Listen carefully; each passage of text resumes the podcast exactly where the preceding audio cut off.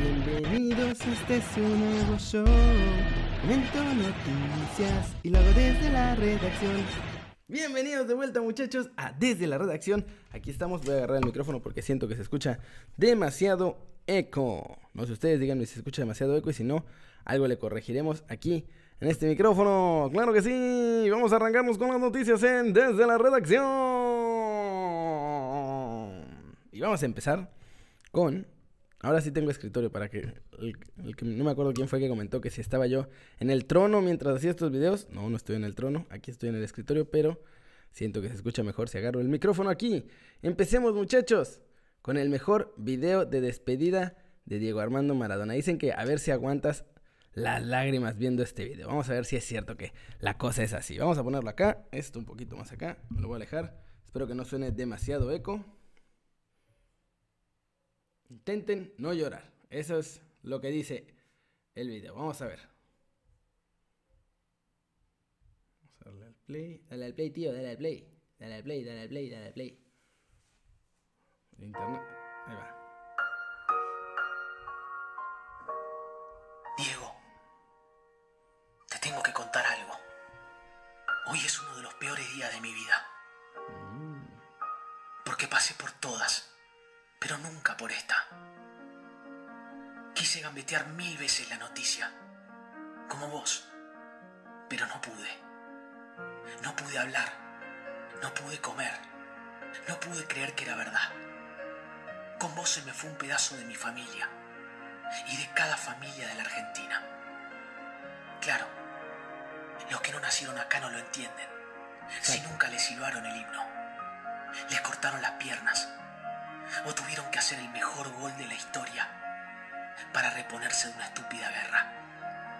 Sí, Diego, ya sé que quizás pueda sonarte exagerado, pero este es uno de los peores días de mi vida, porque gracias a vos viví los mejores. los más gloriosos, los más románticos, los más mágicos, los más alegres, los más inolvidables. Diego, soy argentino y hoy necesito estar al lado de otro argentino para no extrañarte tanto.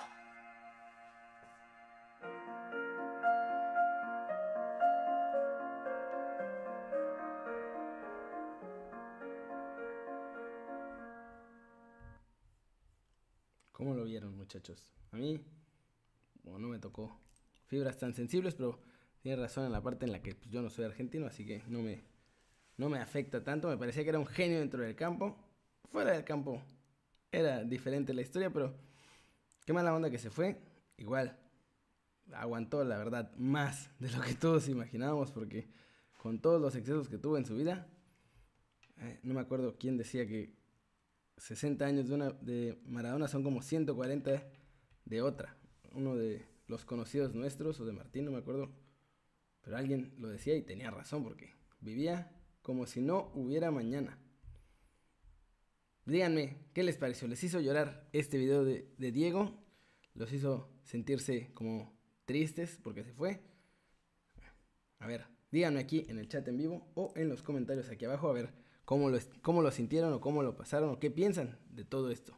Y vamos ahora a pasar a temas menos tristes. Vamos con la liguilla en México, porque el Tuca estaba diciendo que naturalmente, si tienen todo su poder goleador, van a poder ganarle a Cruz Azul. Cagajo, chamiquito cagón.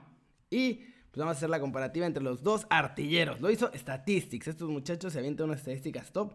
Y vamos a ver la comparativa entre sus dos delanteros, el de Cruz Azul, que es el Cabecita Rodríguez, y André Pierre Guignac, que es el de Cruz Azul. Vamos a ver si es cierto que tienen tanto punch goleador o cuál de los dos. En minutos jugados, tiene un poquito más de minutos eh, André Pierre Guignac, por ahí de un partido y medio más en minutos jugados. Pero tiene menos goles que el Cabecita Rodríguez, producidos. Esos son los que mete más los que asiste. O sea, goles más asistencias es equivalente a goles producidos. Guiñac tiene 13 y el Cabecita 14. Así que por lo pronto, más punch goleador del lado de Cruz Azul. La conversión es también mucho mejor el cabecita, convierte 29% de sus tiros en gol, mientras que Guiñac nomás el 17%. En duelos ganados, ahí sí se la lleva el francés. O sea, el francés se lleva a los defensas tranquilamente 72 ocasiones en el torneo. Mientras que el cabecita lo hizo en 52. Pero el cabecita no solo es goleador, también crea juego. 26 oportunidades creadas con el Cruz Azul, mientras que Guiñac solamente tiene 12. Y el francés también falla más. 7 ocasiones claras falladas contra 4 del cabecita Rodríguez. Pero ahí no acaba la comparación que hicieron los chavos de Statistics. Porque además acá está la tabla de rendimiento y de acuerdo a las estadísticas en general del torneo, la calificación que tendría Guiñac es de 76.9 sobre 100, mientras que el cabecita Rodríguez tiene 81. Eso significa que mano a mano, el delantero más importante de Tigres contra el delantero más importante de Cruz Azul, las estadísticas dicen que naturalmente es Cruz Azul el que tiene más punch goleador. Aquí está la estadística ya en una grafiquita mucho más bonita con los goles producidos, los goles que se esperan por tiro, los remates a puerta. Tiene muchos más remates a puerta Guiñac que el cabecita y mete más goles el cabecita. ¿Cómo la ven? ¿Creen que Cruz Azul ya tiene ventaja de 3 a 1? A ver, ya, si les dan la vuelta, es la Cruz es una de las Cruz Azuleadas mayores. O sea, Tigres sí tiene un buen equipo, pero van ganando 3-1. Tienen todo para pasar a las semifinales y tendrían que cerrar la llave en, la vuelta en el Azteca además. Ojalá que no les pase nada sorprendente, nada cruzazulesco, porque ya sabemos que los pobres aficionados del Cruz Azul ya están esperando el golpe de rigor de cada año. Ay, mis aficionados del Cruz Azul, pobrecillos de ustedes, los entiendo. Créanme, como aficionado del Atlas, yo ya siempre estoy esperando nada más la jornada 4. Sé que a ustedes les llega hasta las últimas jornadas o ya que son ya que están los partidos de liguilla. A mí como aficionado del Atlas ya sé que las primeras cuatro jornadas van a jugar bien, nos vamos a ilusionar y vamos a pensar, uy, puede ser que ahora sí hagamos un buen torneo. Y a partir de las 5, así que entiendo esa decepción que viven constantemente aficionados de Cruz Azul. Aunque la verdad yo quisiera que mi Atlas por lo menos llegara a las finales, aunque las perdiera, ya por lo menos que lleguen ni eso.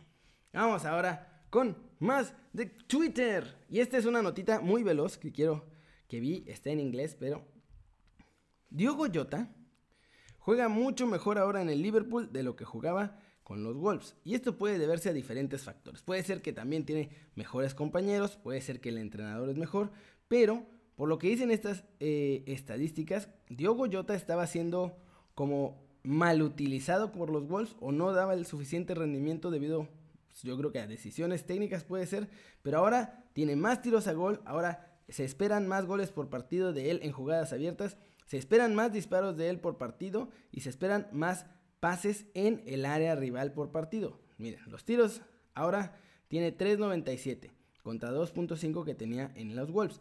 0.42 en los Wolves tenía de expected goals, o sea, de goles esperados por jugadas, y ahora tiene 0.58. En open plays, eh, jugadas abiertas después de disparar, tiene 0.7 y antes tenía 0.42. Ah, en los pases que tiene dentro del área rival, ahora hace 6.3 por partido, mientras que antes hacía 4.6. Y yo me pregunto, muchachos, ya sé que voy a empezar a sueño guajirear aquí, pero imagínense, Diogo Jota se fue a Liverpool y sus números están mejorando. Puede caber la posibilidad de que aunque nuestro lobo goleador Raulito Jiménez la está ya rompiendo en los Wolves, todavía podría dar un mayor rendimiento en un club grande, al contrario de lo que pensamos de que le pueda ir mal. O sea, Diogo Jota también es un talento enorme. Vamos a empezar por ahí. Pero Raulito Jiménez ha demostrado que también lo es, entonces puede ser que por ahí nuestro lobo goleador en realidad está rindiendo todavía a menos de su máxima capacidad por estar en un club mediano, contrario a lo que podría pasar con un club grande o con un entrenador mucho mejor. No lo sé, yo les digo que estoy guajireando aquí, pero me pareció muy interesante. Habría que ver si algún otro jugador que salió de los Wolves está rindiendo más en el nuevo equipo y ahí ya podríamos empezar a pensar, mmm, tal vez, solo tal vez.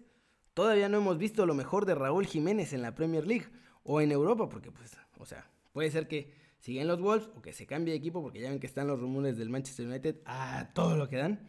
Pero pues habría que ver, habría que ver, ¿eh? Porque en una de esas todavía no hemos visto lo mejor de Raulito Jiménez. Vamos con la siguiente notita, rapidiño, y esta es la nota borracha del día, muchachos. Ya no tomen, corríjanse, corríjanse, muchachos. Ya no tomen ni tuiteen, eso es cosas del diablo. Y es que Poncho de Nigris, nuestro Poncho de Nigris de toda la vida, muchachos, ya estaba ahí. Yo creo que traía la carta blanca destapadita, tranquilamente, dándole duro al bote. Y se puso a tuitear que su carnal es regio, que siente los colores de rayados, que tiene buen manejo de equipo y que ha tenido los grandes entrenadores. Y ya lo pospuso para candidato del banquillo de rayados. Eso no es lo más loco de todo. Lo más loco de todo es que Rayados se lo está pensando seriamente. Les dije en Keri se les dijo, se les advirtió. Ahí andaban con Calmeida o no con Cambriz y con que los mejores iban a terminar. A ver si no acaban. Yo había dicho que iban a terminar con Sergio Bueno, pero pues una de esas acaban con Aldo de Nigris en lugar de, de esos entrenadores súper experimentados con los que estaban soñando. Porque pues Almeida está complicado. Según él, nada más iba a regresar a Chivas, pero ya sabemos que dinero, dinero, dinero, aprende algo, dinero. Ambricito está con el León y está muy contento y ya en León dicen que lo que sigue o es la selección o es irse a un lugar fuera de México a tratar de cumplir ese reto. Y pues bueno, pues ahí, está, ahí está Aldo de Nigris, que es regio, siente los colores, es inteligente, fue goleador. Y ya, denle seis meses, denle seis meses. Denle seis meses a ver cómo le va.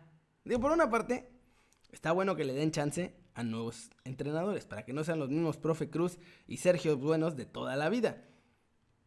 Pero ustedes, imagínense, sobre todo fans de Rayados, porque los fans de Tigres van a decir, sí, sí, que lo pongan porque va a ser un desastre.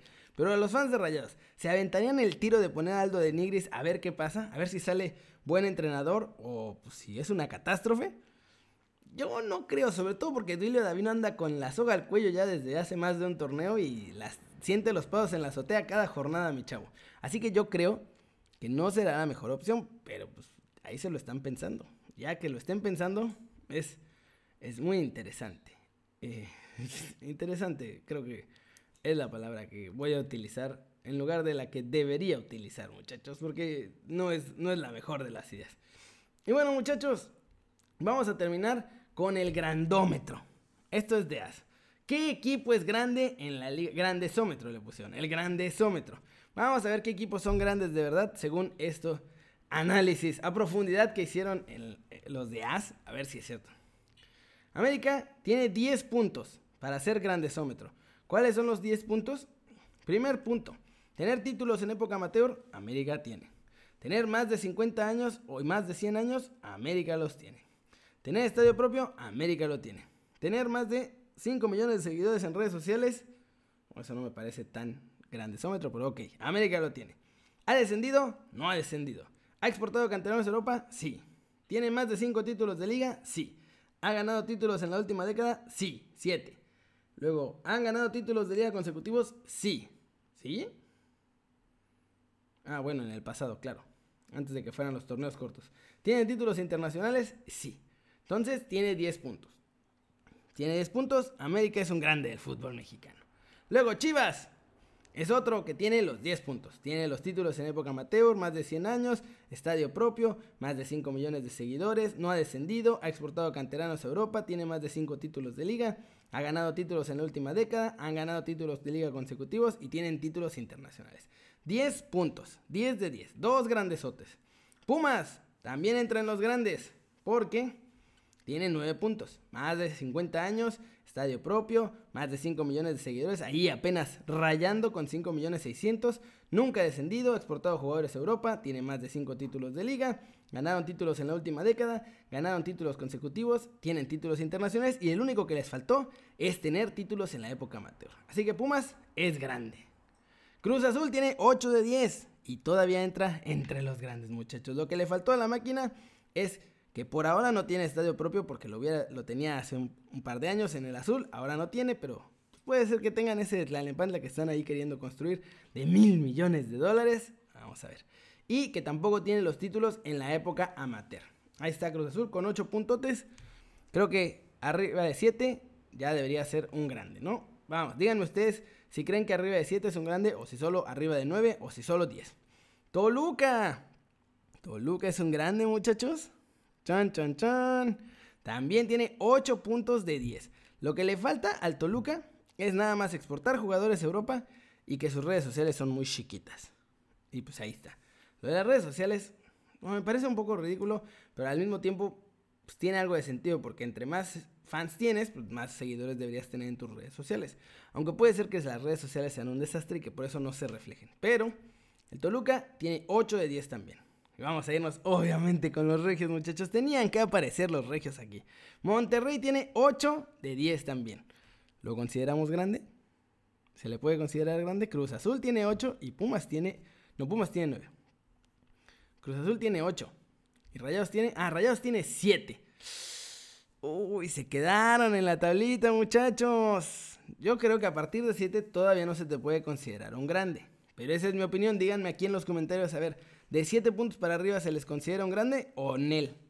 Al Rayados, a Rayados, perdón, lo que le falta es títulos en época amateur, ganar títulos de liga consecutivos y que ya descendieron. Y esa del descenso ya no se lo van a poder quitar nunca. Es como una mancha de esas que no se quitan ni con el mejor detergente, muchachos. Pachuca, 7 puntos, e igual. 7 puntos empatado con Rayados. Les faltan títulos de liga consecutivos que tienen menos de 5 millones en redes sociales y que también descendieron. Estuvieron mucho rato en el ascenso, después subieron cuando estaba Javier Aguirre ahí con ellos, con Glarie, con todo ese equipo, muy con Lavallén, gran equipo. Tigres, Tigres, ese es su grande. Ese es su grande, muchachos. Tiene 6 puntos. 6 de 10. No llega ni a 7. 6 es pasar de panzazo. No tiene títulos en época amateur.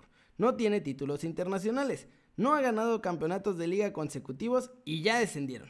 Eso significa que tienen 6 de panzazo. León tiene 5 y ya. O sea, León es histórico, pero no es grande. La verdad.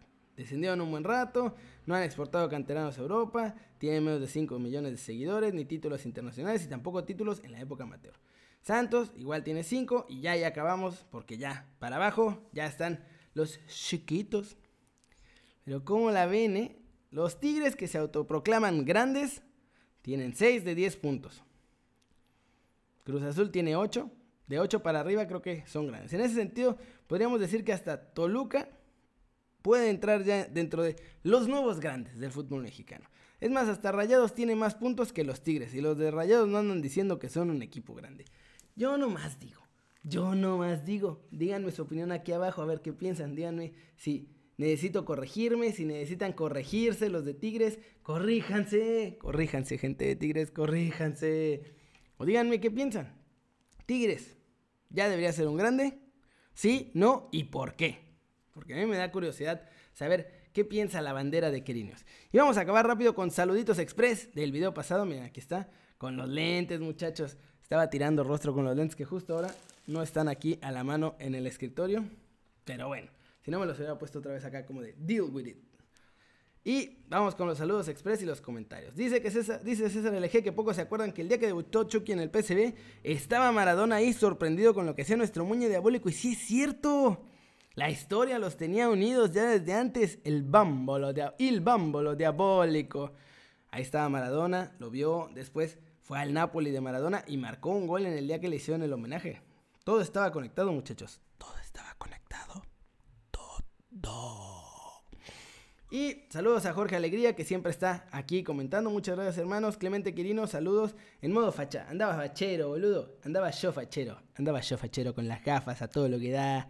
Saludos a Juan Pablo Ramírez, saludos a Jafir Feria, saludos a Artur Sánchez, saludos a Luca Eriksen, saludos a Víctor Alejandro Flores Martínez. Vamos a agarrar ya el micro, espero no hacerles mucho ruido. Saludos a Placebo Effect, a Steph Monge, saludos, que qué falta de respeto, que él es fan de Cruz Azul y que no la van a Cruz Azulear ante Tigres que la van a Cruz Azulear hasta la final. Hombre, qué grande, hermano. Saludos. Saludos a Rogelio Camargo, a Dan Cota, a César Figueroa, a Oscar León, a René Said, a Anaí Maldonado. ¡Sácala! en el 420. A ver qué pasa en el 420. Recuerdo con Multimedios Deportes, Rafa Puente se fue a ofrecer vía su representante a Rayados para ver si tiene chance de tomar el equipo. Y en la pandilla pues le dijeron que sí, gracias. Se, se me congeló un segundo ahí, pero no, no entendí qué pasó. ¿Qué pasó al 420? Explícame. Explícame. Eh, Anaí Maldonado, explícame. La de 401 de Ulises, saludos, saludos a Fernando Rosas, saludos a Roberto Martínez, a Enrique Luna, no, no andaba crustáceo, los lentes nomás los usé para el intro, muchacho. ¿Qué pasó? Aquí solo tomamos agua purificada y tecitos por la tarde. ¿De, qué estás hablando, Enrique Luna? No sé qué significa esa cochinada de andar crustáceo. Pero bueno, muchachos, eso es todo por hoy. Ya nada más, estos que quedaron en pantalla para que luego no se enojen de que no los alcancé a saludar. Saludos a Daniel Delgado, que se ilusionó con Araujo. Pero pues sí, yo creo Araujo se va con los gringos y Efra se queda con el Tri. Saludos a The Ram 90 y saludos a Ulises Puente. Muchas gracias muchachos por ver este video. Ya saben, denle like si les gustó o métanle un zambombazo. ¡Pau! A la manita para arriba si así lo desean. Suscríbanse al canal si no lo han hecho. ¿Qué están esperando? Este va a ser su nuevo canal favorito en YouTube. Aquí vamos a cotorrear las noticias y todo bien a gusto. Por cierto, vi una entrevista que está buena de jóvenes futbolistas MX con Héctor Herrera. Está buena de verdad. Respect y mi muchacho se rifó. Todos los youtubers que consiguen ese tipo de entrevistas hay que apoyarlos duro. Así que vayan a su canal y vayan a ver esta entrevista porque la verdad está buena. Y le ha de haber costado uno y la mitad del otro conseguirla. Así que vamos a, apoyarlo y compartan su entrevista porque está buena. Y la verdad es que uno como youtuber independiente sabe lo difícil que es conseguir esas entrevistas. Así que vayan a darle amor a su canal duro y tupido. Y ya. Yo soy Kerry muchachos. Siempre me da mucho gusto ver sus caras sonrientes, sanas y bien informadas. Y como siempre, aquí nos vemos al ratito en Kerry News. Y le voy a poner...